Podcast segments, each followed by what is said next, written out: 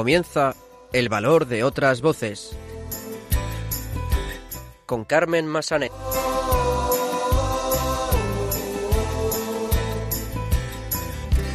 No tengas miedo, tú no te rindas, no pierdas la esperanza. No tengas miedo, yo estoy contigo en lo que venga y nada. Muy buenas tardes, bienvenidos a una nueva edición de El Valor de otras Voces, el programa de discapacidad de Radio María. Comenzaremos el programa de hoy dando a conocer el trabajo de la congregación de las esclavas de la Virgen Dolorosa, que acoge a mujeres con discapacidad y les da una mejor calidad de vida. Los locutores de Radio Roncali de la Fundación Juan 23 Roncali nos traerán las últimas noticias sobre discapacidad. Escucharemos también el testimonio de Marta Alajo, madre de Pablo, un niño de 15 años que tiene el síndrome de X frágil. Y finalmente recordaremos la figura del beato Manuel Lozano Garrido Lolo, que durante gran parte de su vida estuvo postrado en una silla de ruedas y los últimos años de su vida también fue ciego. El pasado 3 de noviembre se celebró el aniversario de su muerte. Comenzamos. Yo te sujeto, solo confía y salta. No tengas miedo, voy a cuidar. Te alzaré cuando caigas. Siempre puedes empezar de cero. Yo lo hago todo nuevo.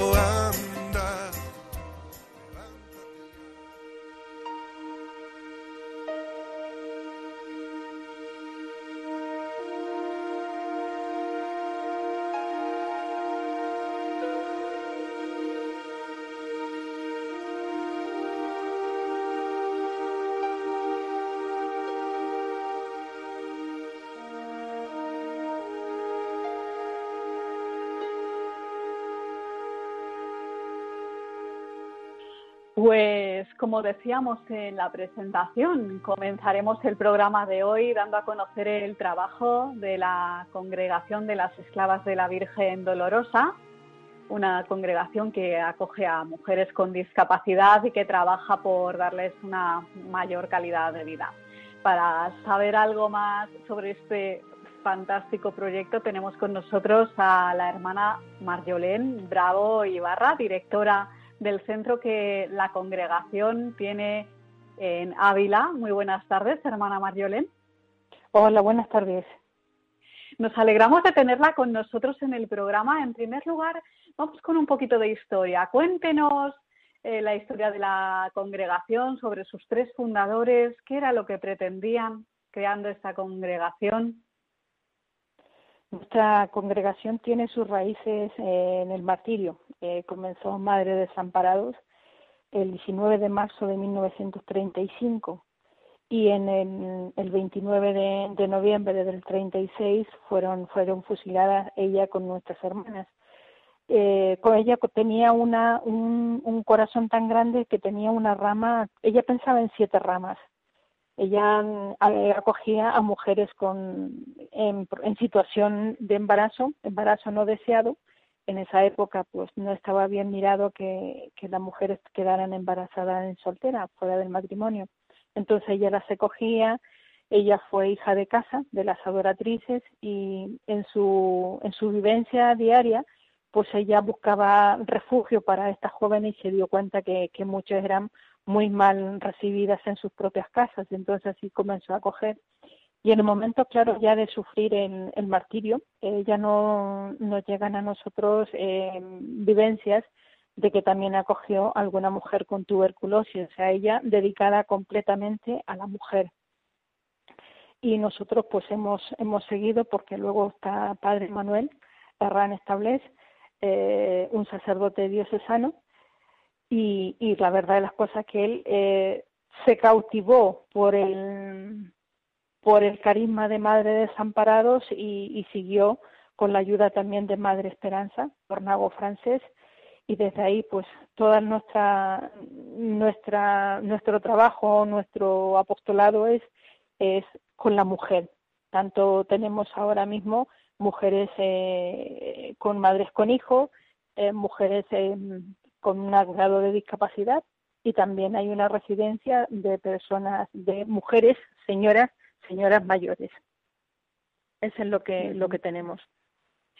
Muy bien. Y, a usted, sí, disculpe. Sí, sí.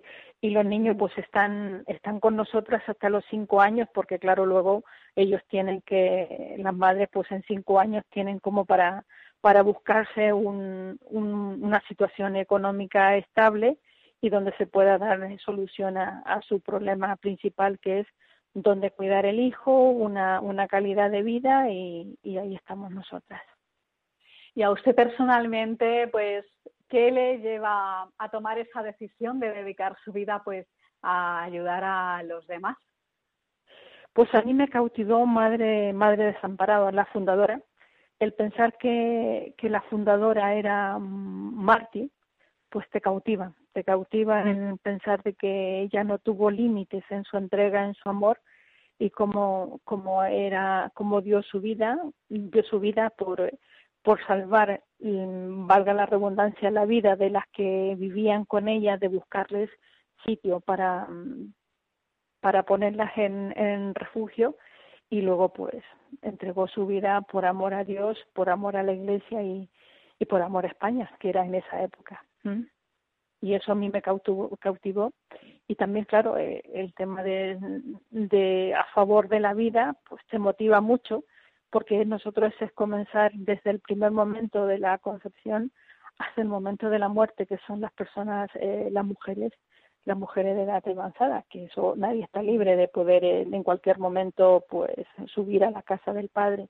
Pero a mí me cautivó eso, también me cautivó el tema este de la de las mujeres con discapacidad, que a mí me emociona mucho el tema de el síndrome de Down, el grado de discapacidad de todas, porque porque lo que te hacen es enseñar, enseñar la sencillez, la sencillez de la vida, o sea, no estar buscando eh, grandes grandes cosas para ser feliz, sino que te enseñan a la a vivir en lo pequeño, en la sencillez de, de cada día.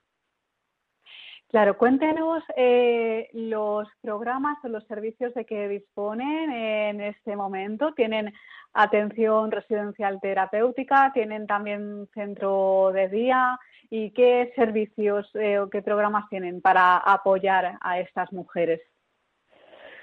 Nosotros ahora mismo nosotros tenemos eh, la residencia abierta los 365 días del año eh, también tenemos dentro de la residencia, está separado lo que es centro de día, que las mismas chicas que nosotros decimos chicas, no usuarias.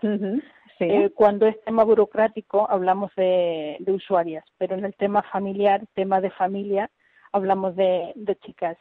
Pues ella, pues eh, lo que hacemos es que se sientan en su casa, que vivan en, en familia, entonces, desde la mañana, pues es el tema del desayuno, ellas pues recogen su, su, su cubierto, su todo, o sea, es de lo poquito que hace cada una que lo logra hacer.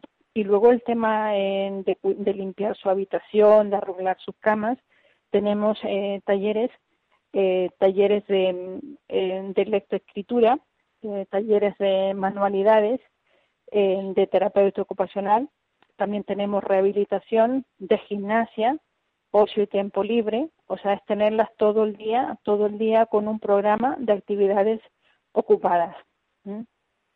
Entonces ahí ellas están, digamos, todo todo el día. Lo que pasa que ahora con la situación de la del COVID, pues hemos tenido que adaptar eh, actividad a actividades, pues tener que separar los eh, los grupos, grupos más reducidos por colores eh, para saber que cada una pues está siempre en el mismo grupo para evitar que hasta ahora gracias a Dios hemos tenido la suerte y la gracia divina de que no hemos tenido contagios entonces de tenerlas separadas por por cuatro colores. Entonces por los colores van eh, van turnándose a lectoescritura eh, ocho tiempo libre también tienen en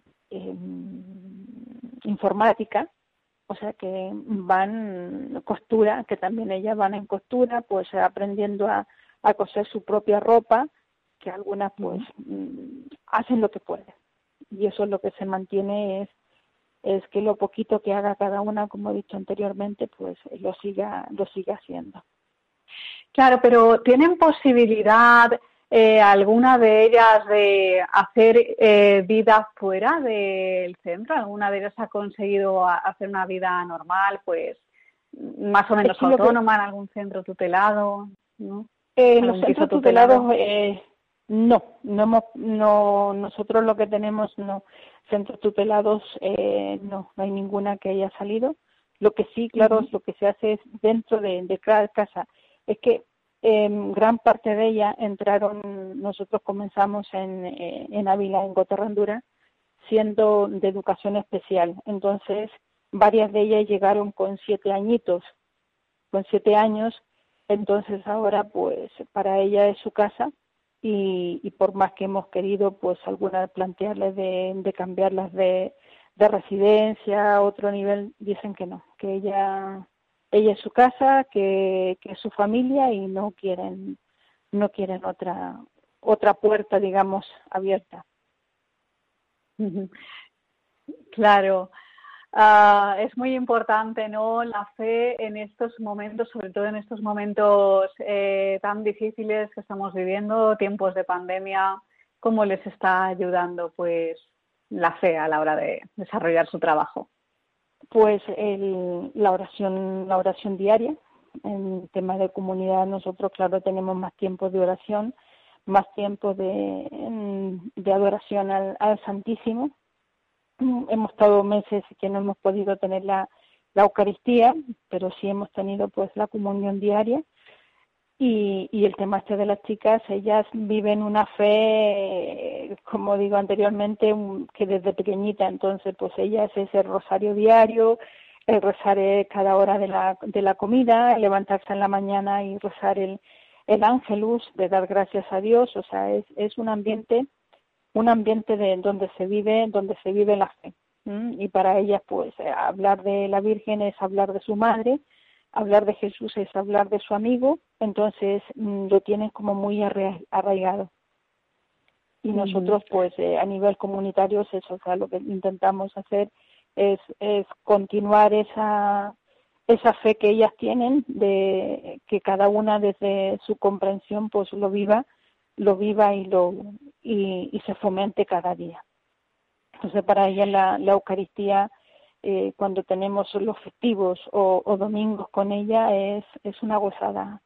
A mí me emociona eh, la forma que tienen de estar eh, tranquilas, de estar escuchando, de estar atentas.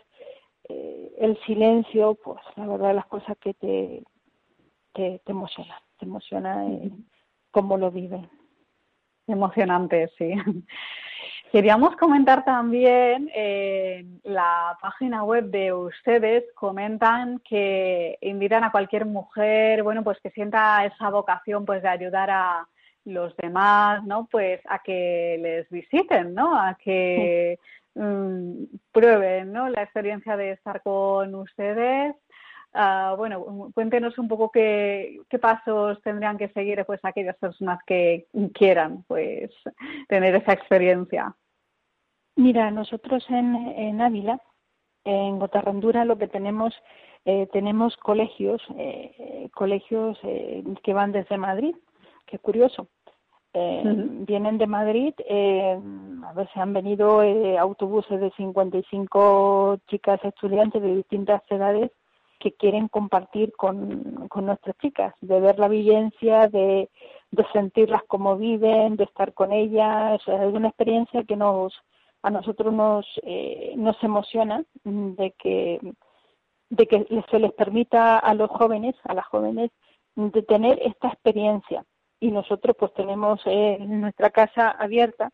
Claro, en esta circunstancia ahora es un poco, un poco, un poco difícil, pero sí, que abrimos, eh, a veces han venido grupos del País Vasco también, matrimonios, en que quieren visitarnos, nos visitan, que quieren compartir con nosotros eh, Semana Santa, que vienen un grupo de matrimonios, van y vienen y, están con nosotros. O sea, nosotros en ese sentido, pues eh, dentro de nuestros valores está la acogida y creo que creo que lo vivimos y lo transmitimos y dejamos a la gente que quien quiera pues eh, tenga esa experiencia de, de decir, pues así se vive aquí, no tener las puertas cerradas, sino mira, siempre manteniendo un poco la protección de datos y todo lo demás, por la experiencia de decir, pues, eh, pues puedo tener este esta cercanía de ver que, que las personas con discapacidad son lo más grande que hay, son las, unas personas bellísimas como cualquiera como cualquiera de nosotros y no y, y lo que transmite son son muchos muchos valores, o sea que y sí que estamos y si fueran mujeres que tuvieran vocación pues sería mucho más más satisfactorio porque nuestras chicas dicen eh, que qué va a pasar el día en que que no tengan religiosas que ellas no pueden consentir en su en su mente que se queden sin religiosas porque para ellas somos somos sus madres Claro, pues para finalizar, si le parece, nos va a dar los datos de contacto, una página web, algún teléfono donde puedan llamarlas, pues para que quien nos esté escuchando, que quiera tener más información sobre lo que hacen, pues pueda contactar con ustedes. Sí, la página web es eh, Esclavas de la Virgen Dolorosa y el teléfono pues ahora mismo así de memoria el que me sé el teléfono el teléfono el, que, el de usted por ejemplo el de su centro para que puedan contactar directamente.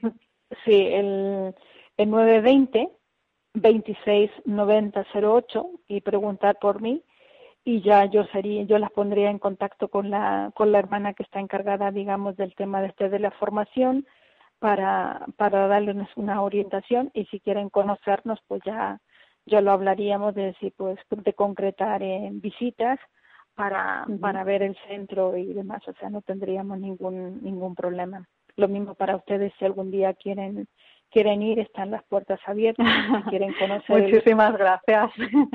el centro más de cerca y sé que así como a mí me emociona hablar de la congregación de nuestro apostolado, pues también se van a emocionar ustedes y, y aquel que nos visite. Pues hermana Marjolén Bravo Ibarra, recordemos, directora del Centro de la Congregación de las Esclavas de la Virgen Dolorosa en Ávila. Muchísimas gracias por estar con nosotros hoy en el programa. Vale, pues muchas gracias a ustedes y, y seguimos rezando mutuamente para que Radio María siga creciendo y ayudando en la fe como ha estado ayudando hasta ahora a tanta gente que, que quiere que estar en, en contacto y, y, quiere tener la, la fe la fe a través de, de una emisora de, de, la radio. Un abrazo. Un abrazo. Muy fuerte. Vale. hasta, hasta pronto. Adiós, adiós.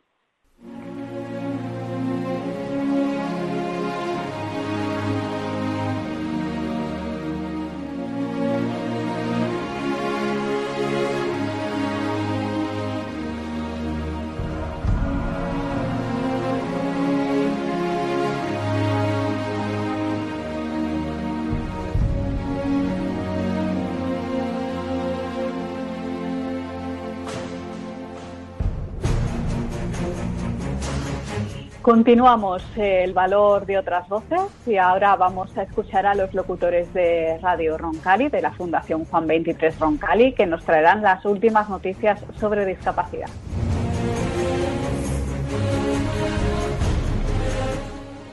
Buenas tardes a todos, queridos oyentes del valor de otras voces. Un día más estamos aquí con vosotros para hablaros de las noticias de discapacidad más actuales de nuestro panorama nacional. Para ello me acompaña Víctor. ¿Qué tal estás, compañero? Muy bien, Dani, muchas gracias.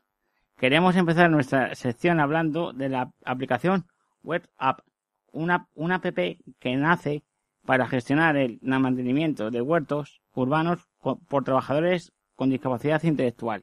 Así es, Víctor. Y es que Fundación Juan 23 ha desarrollado una solución tecnológica para llevar a sus trabajadores con discapacidad intelectual y o enfermedad mental puedan llevar a cabo la gestión integral de los diversos huertos urbanos que mantienen en grandes centros empresariales.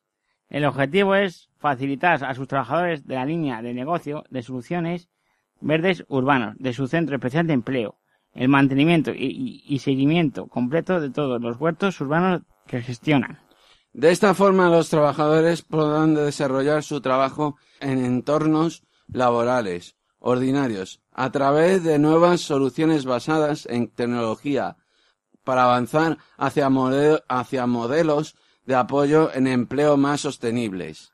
Así a la vez que se consigue eh, crear empleo cualificado y de calidad para personas con discapacidad intelectual, se potencia su autonomía en sus respectivos puestos de trabajo y se exploran otras vías de apoyo distintas al del profesional in situ.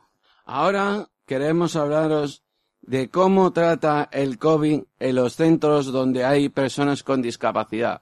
Un centro de día y centro ocupacional también han vivido el confinamiento, la desescalada y están nueva y esta nueva normalidad, tratando de adaptarse y buscando cómo compensar las carencias en emocionales que provocan en los chicos y chicas las restricciones y nuevas normas. Se han creado grupos burbuja de menos personas, turnos para la asistencia a los centros y horarios distintos a la hora de comer en cada centro y por clase.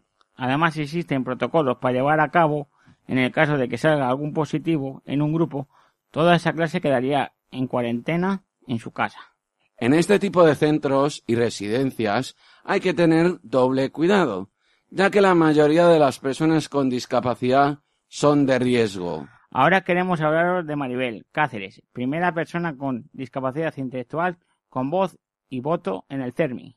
A sus 35 años, Maribel lleva 15 años luchando por los derechos de las personas que, como ella, tienen discapacidad intelectual. Maribel asegura que está muy ilusionada a la vez, que inquieta porque es eh, en su sitio donde va a representar a muchísima gente con discapacidad y eso le impone.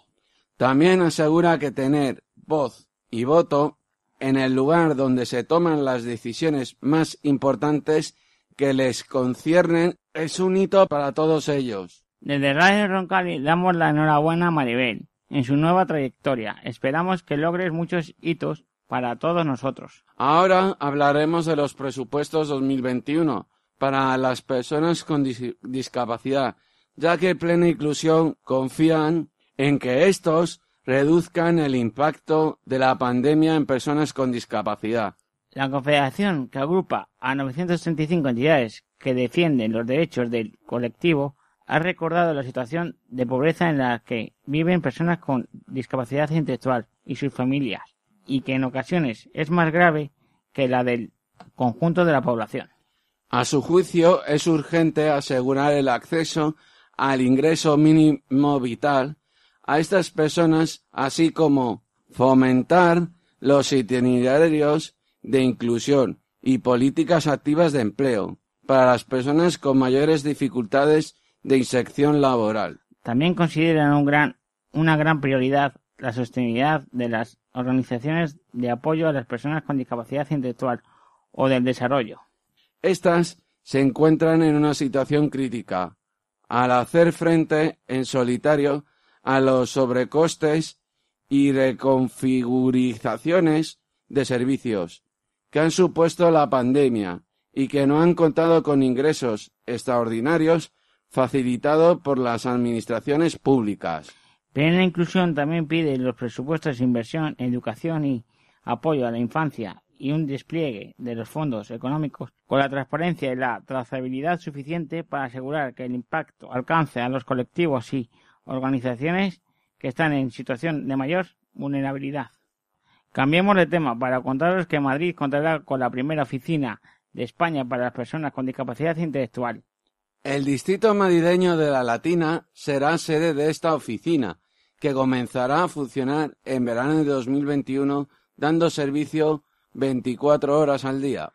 Así lo ha confirmado el delegado de, la, de Familias, Igualdad y Bienestar Social, Pepe Aniorte, cumpliendo una de las reivindicaciones del movimiento asociativo que considera fundamental la creación de que este organismo para garantizar la autonomía y la vida independiente por parte de las personas con discapacidad intelectual o del desarrollo. En la primera oficina de estas características, trabajadores sociales y psicólogos proporcionarán apoyo durante 24 horas.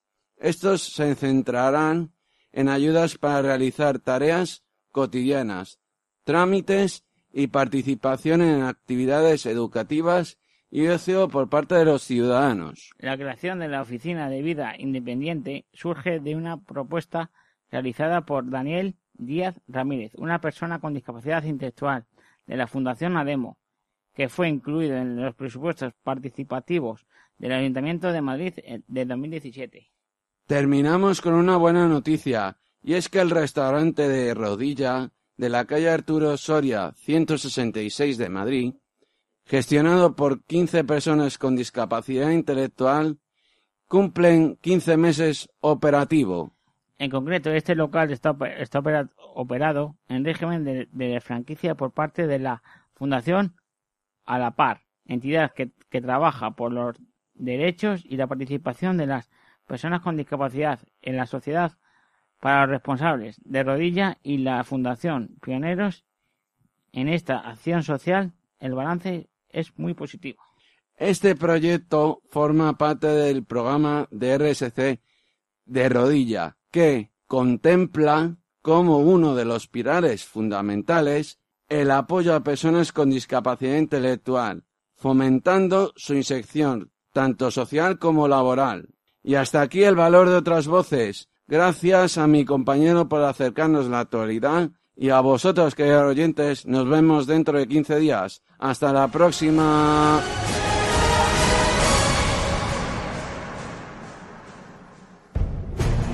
Pues muchas gracias compañeros por estar otro día más con nosotros. Nos escuchamos en el siguiente programa.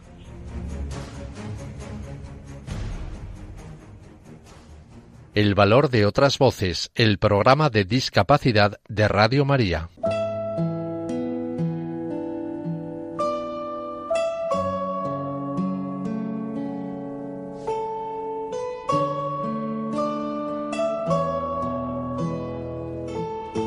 Testimonio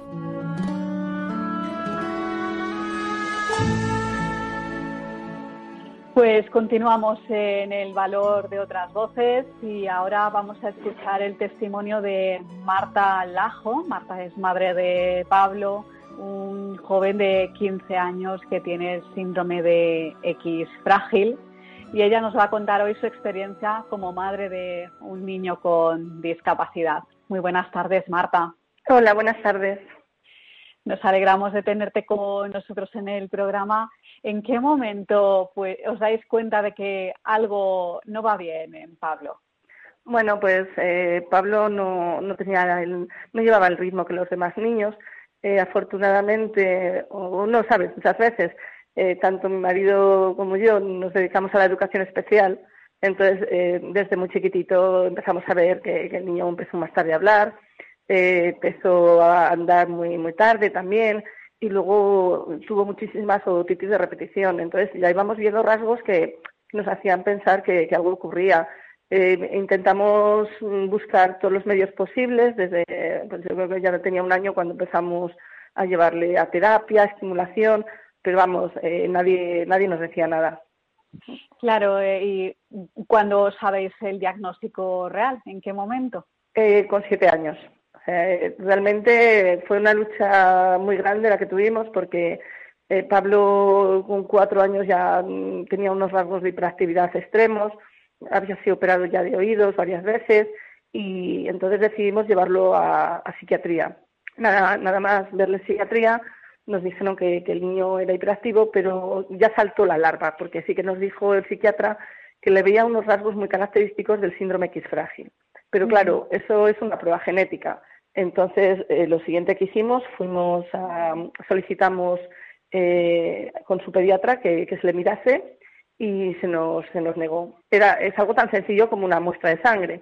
Y se nos dijo que no, que no, que no, porque, bueno, pues Pablo eh, hablaba a su manera, pero los niños con síndrome X frágil tienen diversas patologías y Pablo estaba muy bien. Y ha sido una lucha pues desde los cuatro hasta los siete años, donde yo me iba una vez al mes al médico y solicitaba que le hiciesen la prueba. Y al final, ya con siete años, pues suena mal decirlo, eh, llegué, no estaba su pediatra, había otra persona de, guardia ese día y pues como que lo eché un poco ya de, cara y dije, mira, es que el mes pasado cuando estuve me dijisteis que este mes sí y, fue ya cuando, bueno, pues nos solicitaron la prueba en noviembre, le vio el neurólogo en diciembre y nos dijo, a ver, la vamos a, le vamos a hacer la prueba, pero no nos da patología de, este síndrome. Y en marzo, cuando justo hizo los siete años, pues, pues sí, dio positivo. Dio positivo. Claro, y mm, la primera reacción, ¿cuál es? ¿Qué, qué piensas? Cuando te dan el diagnóstico. Sí, cuando te dan el diagnóstico, ¿qué se te pasa por la cabeza? Mm. Eh, ¿Cuál es la primera reacción? Vamos a ver, yo creo que, que tu mente sabe perfectamente que, que el niño tiene ese síndrome. Lo que pasa es que es muy fácil negar la, realidad, y más cuando somos padres. Y perdóname porque me emociono mucho, que a mí me cuesta mucho hablar de ello. Eh, el día, dos días antes nos llegó la carta del neurólogo mm, citándonos a consulta. Y yo recuerdo que, que dije esa misma noche, no, no, no, no, sabiendo que sí.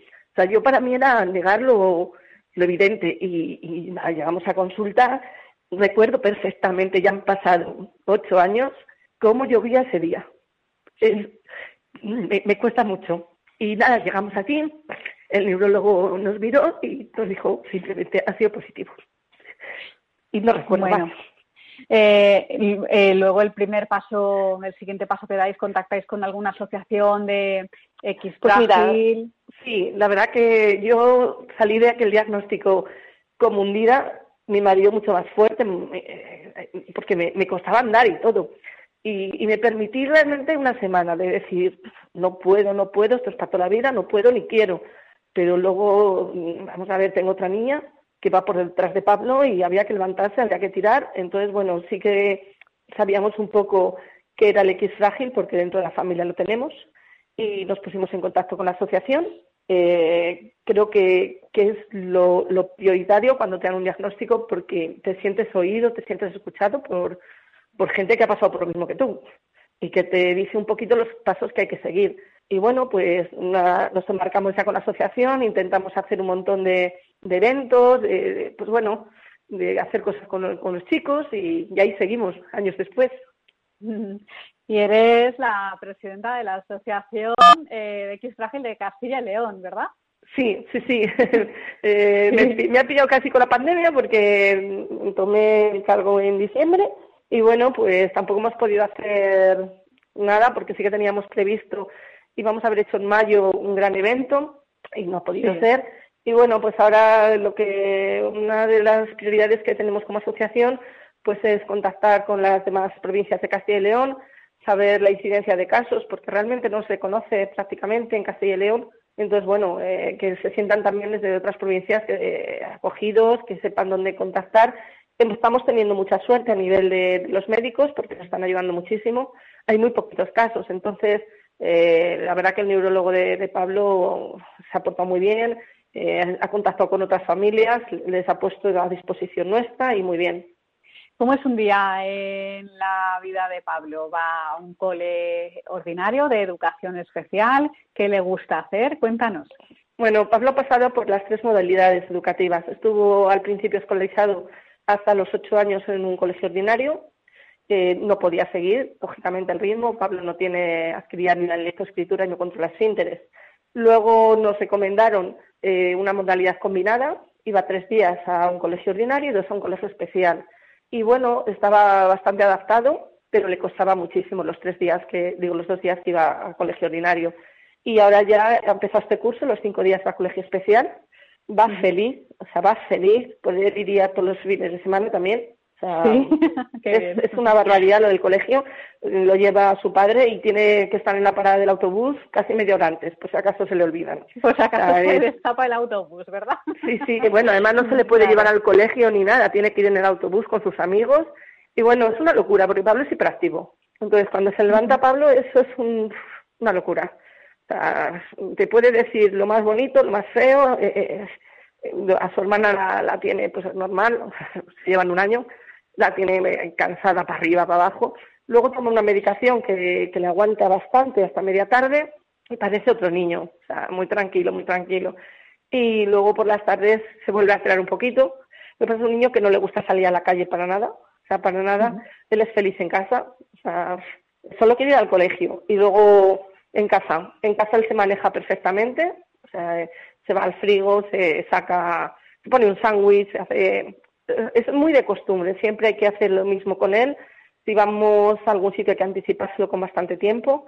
Eh, las vacaciones tienen que ser siempre en el mismo sitio. O sea, y bueno, y ahora tiene una perrita que, que, le ha cambiado bastante también, le ha tranquilizado un poco y está con ella como loco.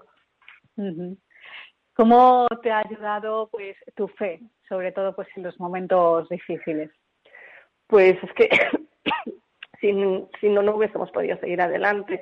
Creo que lo primero que tengo que decir es verdad que he tenido la suerte de estar acompañada y apoyada siempre, siempre, que no me he visto sola, porque si no es por mi marido, que, ha tenido mucha más fuerza y más voluntad, o sea, entonces, vamos a ver, eh, hemos sufrido tanto con él desde que era tan pequeñito, con operaciones, con todo, y que hay que seguir adelante, porque además mm, nosotros desde el principio quisimos formar una familia, o sea, mm, llevamos muchos años juntos, creo que tenemos una familia perfecta, no me lo interpretéis, perfecto no hay nada, pero para nosotros sí lo es la nuestra, o sea, con sus más, con sus menos, entonces yo creo que, que, nos, ha, nos ha mantenido el estar unidos como familia y, el saber que, que, bueno, siempre yo siempre digo, o sea, si Pablo está fenomenal, si bastantes cosas peores hay, o sea, nosotros, además yo no creo que Pablo sea para nada un obstáculo en nuestra vida, siempre he dicho que Pablo ha sido una bendición, o sea, nos ha enseñado a ser mejores personas, o sea, eso lo tengo clarísimo.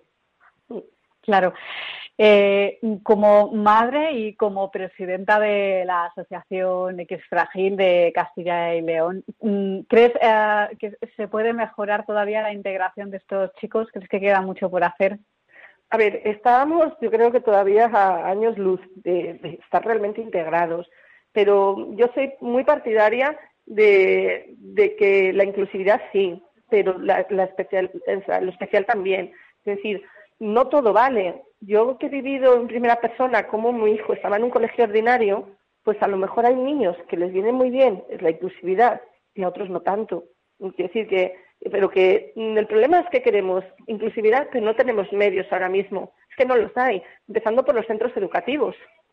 Eh, tú metes a un niño con una discapacidad como Pablo o menor o otro tipo de discapacidad en un colegio ordinario y no hay recursos. Entonces, estamos todavía a, años luz.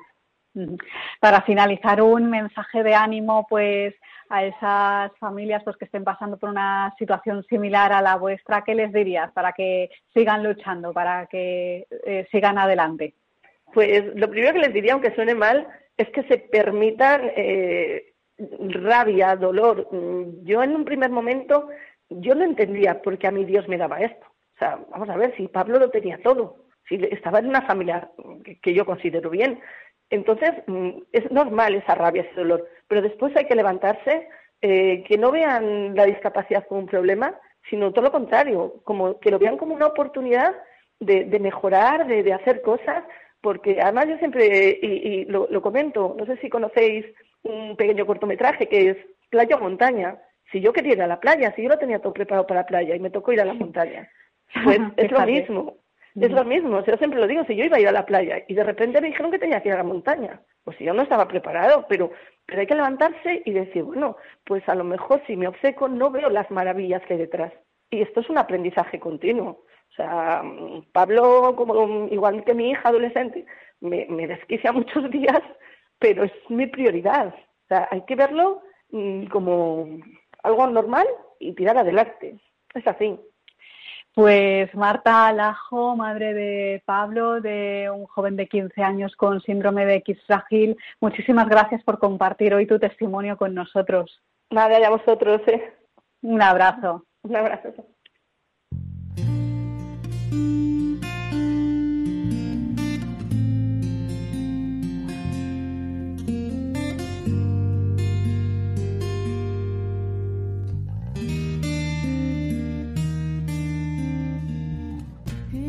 Cruz diaria que has llevado lo tenías presente y a tu lado.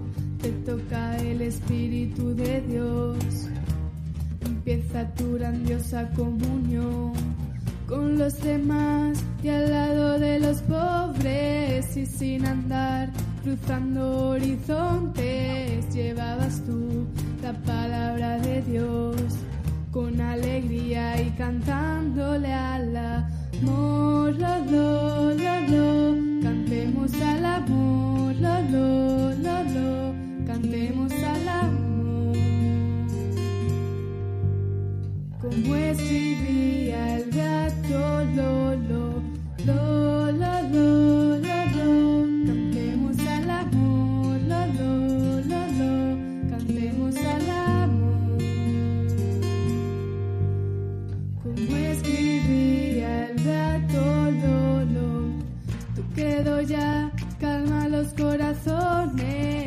Sufrimiento y de las aflicciones.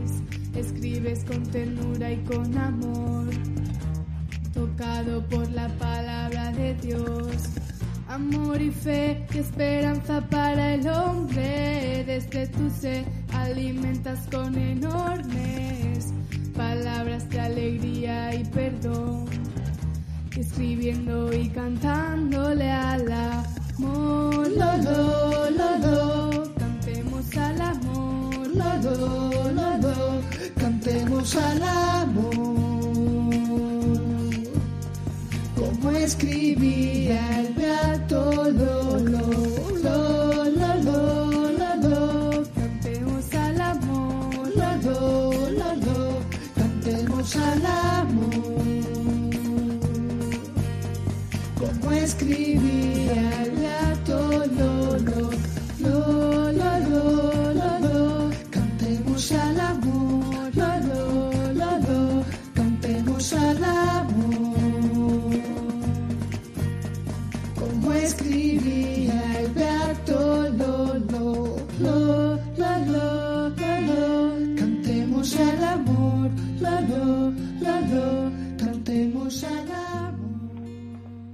Continuamos en el valor de otras voces y ahora vamos a recordar la figura del beato Manuel Lozano Garrido, de Lolo, que eh, durante gran parte de su vida vivió postrado en una silla de ruedas y los últimos años de su vida eh, fue ciego también. Lolo ha sido y es un modelo para muchas personas, para muchos movimientos, pues a la hora de vivir la discapacidad. Para hablar eh, sobre la biografía de Lolo, para ayudarnos a saber un poco más sobre este beato, tenemos con nosotros a Silvia Lacalle. Muy buenas tardes, Silvia. Buenas tardes, Carmen, y buenas tardes a todos nuestros oyentes. ¿Qué tal? Pues muy bien, nos alegramos de tenerte con nosotros en el programa. Pues vamos eh, con esa biografía, con ese ejemplo de vida, de, de lucha, como ha sido el Beato Lolo. Adelante.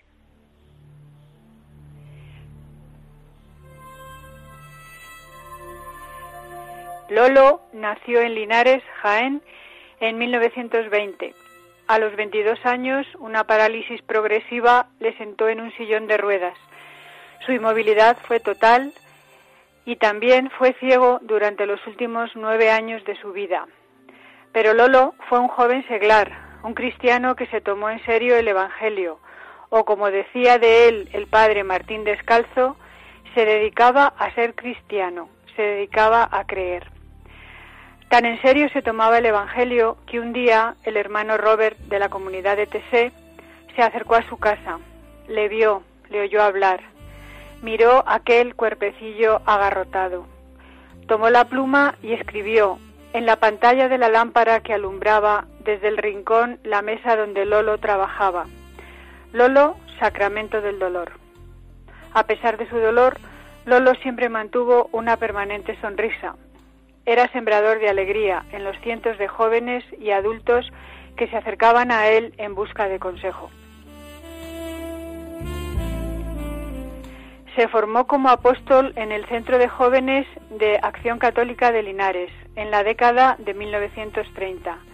Para él la acción católica lo era todo. Fue allí donde aprendió a amar con locura a la Virgen Nuestra Señora.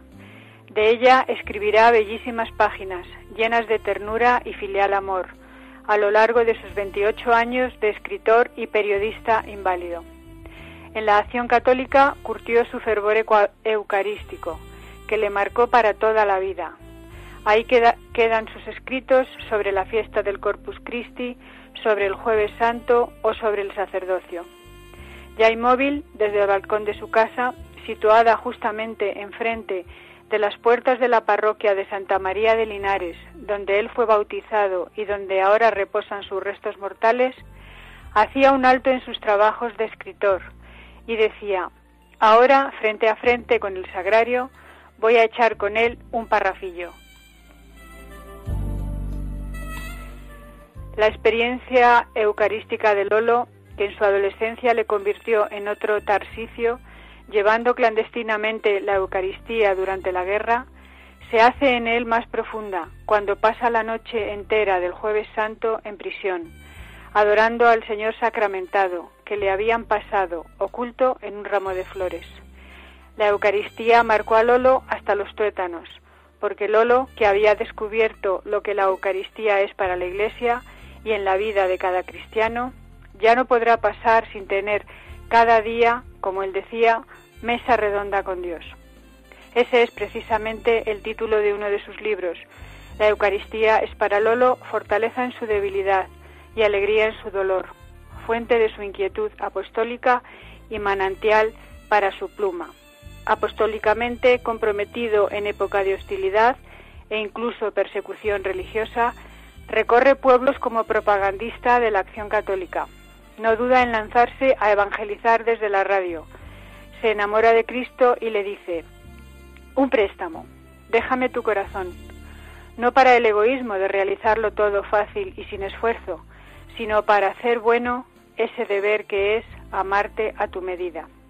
Como dice en Las golondrinas nunca saben la hora, otro de sus libros. Sobre su forma de vivir y de aceptar el dolor, Lolo dirá estas palabras. Aparentemente el dolor cambió mi destino de modo radical. Dejé las aulas, colgué mi título, fui reducido a la soledad y el silencio. El periodista que quise ser no ingresó en la escuela. El pequeño apóstol que, que soñaba llegar a ser dejó de ir a los barrios. Pero mi ideal y mi vocación los tengo ahora delante, con una plenitud que nunca pudiera soñar. Así escribe en cartas con la señal de la cruz. Y es tal su invalidez que día a día va perdiendo todos sus movimientos. Su cuerpo se convierte en un amasijo retorcido de huesos doloridos, pero nunca se queja ni habla de sí mismo. Cuando pierde el movimiento de la mano derecha, aprende a escribir con la izquierda. Cuando también la izquierda se paraliza, dicta un magnetófono y así se convierte en escritor y periodista incansable desde su silla de ruedas.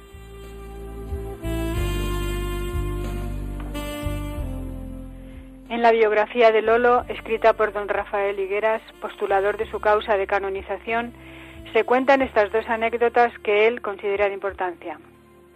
Cuando aún podía mover algo los dedos, le regalaron una máquina de escribir. Lo primero que escribió en ella fue, Señor, gracias. La primera palabra, tu nombre, que sea siempre la fuerza y el alma de esta máquina. Que tu luz y tu transparencia estén siempre en la mente y en el corazón de todos los que trabajen en ella, para que lo que se haga sea noble, limpio y esperanzador. Y cuando recibe permiso para que en su mesa redonda se pueda celebrar la misa, tuvo esta corazonada. Tráete la máquina de escribir. ¿Para qué ahora? ¿Estás loco? Que sí, Ea, a prisa. Te la traes y la metes debajo de la mesa para que así el tronco de la cruz se clave en el teclado y eche allí mismo sus raíces.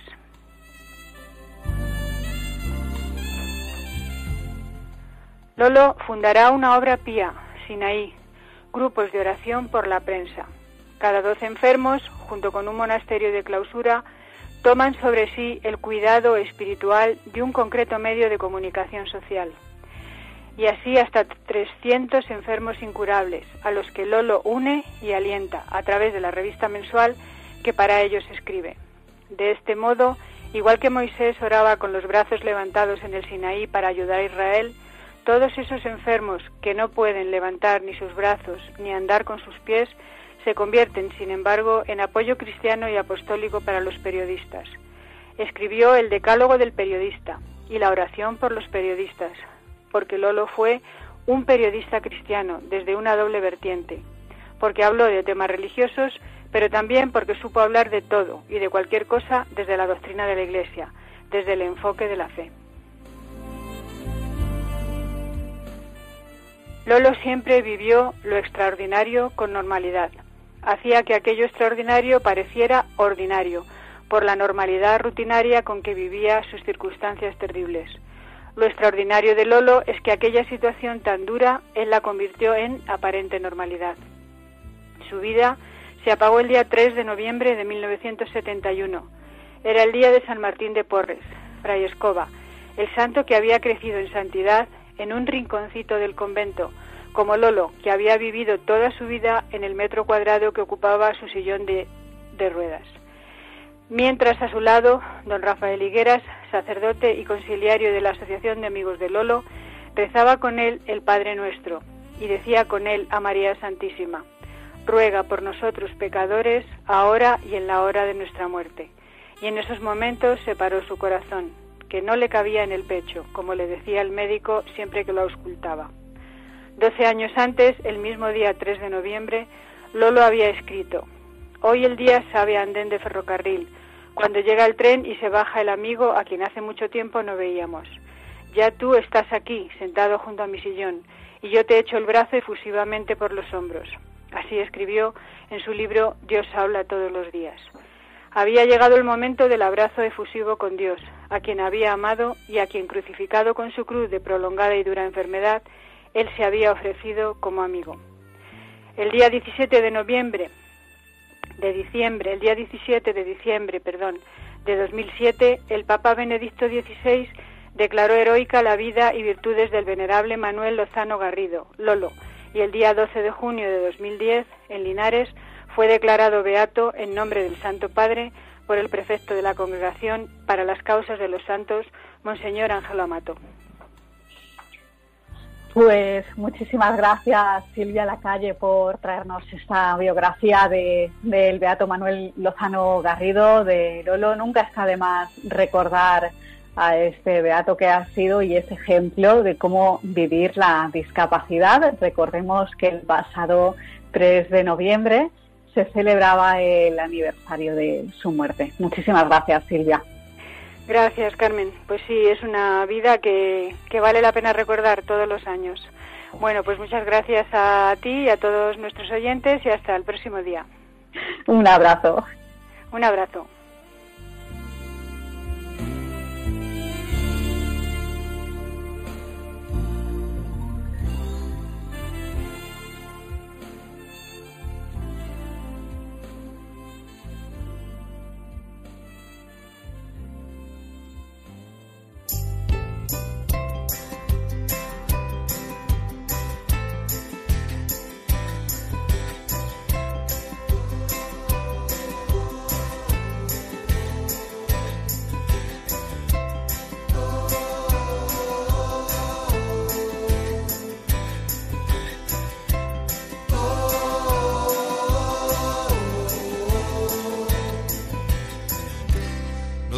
Tengas miedo, tú no te rindas, no pierdas la esperanza. No tengas miedo, yo estoy contigo en lo que venga y nada puede ni podrá el desconsuelo. Retando a la esperanza, anda, levántate y anda. No tengas miedo. Hasta aquí llega esta edición del Valor de otras Voces. Les recordamos nuestras vías de contacto. Por un lado tenemos el correo electrónico. La dirección es el valor de otras voces arroba radiomaria.es el valor de otras voces arroba radiomaria.es y también tenemos nuestro contestador. El teléfono es 91005 3305 91005 3305. Muchas gracias por estar al otro lado del transistor o de internet. Un abrazo muy fuerte y nos escuchamos en el próximo programa.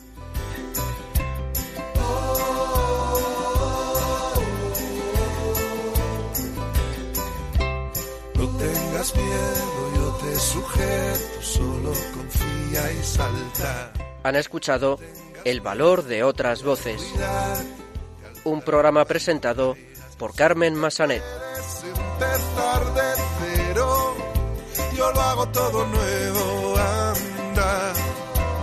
Anda.